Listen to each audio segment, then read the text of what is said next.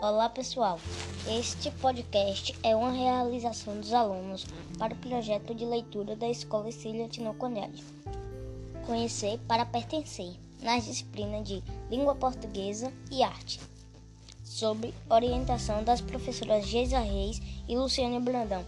Nós, do sétimo M2, iremos apresentar o gênero Memórias Literárias, que foi produzido a partir da história contada por Senhora Ana Maria dos Santos Ramos. A minha vida. Quando eu tinha 12 anos, minha mãe ficou doente com dor no rins. Tive que morar com a minha madrinha. Logo quando eu fiz 13 anos, ela teve que amputar a perna. Depois ela ficou com dor no rim e falta de ar. Após algum tempo, ela acabou falecendo. Eu tive que trabalhar de faxineira após a morte da minha madrinha.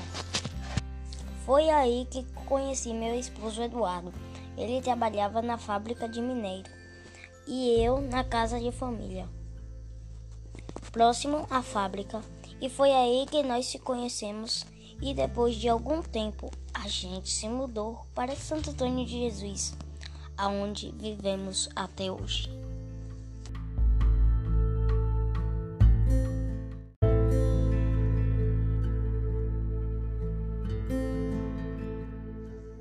Olá pessoal, este podcast é uma realização dos alunos para o projeto de leitura da Escola Cília Tinoconelli. Conhecer para pertencer nas disciplinas de Língua Portuguesa e Arte, sob orientação das professoras Geisa Reis e Luciane Brandão.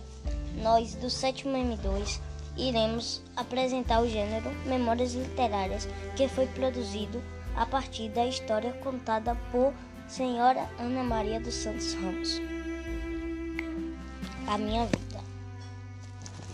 Quando eu tinha 12 anos, minha mãe ficou doente com dor no rins.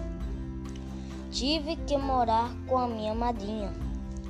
Logo quando eu fiz 13 anos, ela teve que amputar a perna.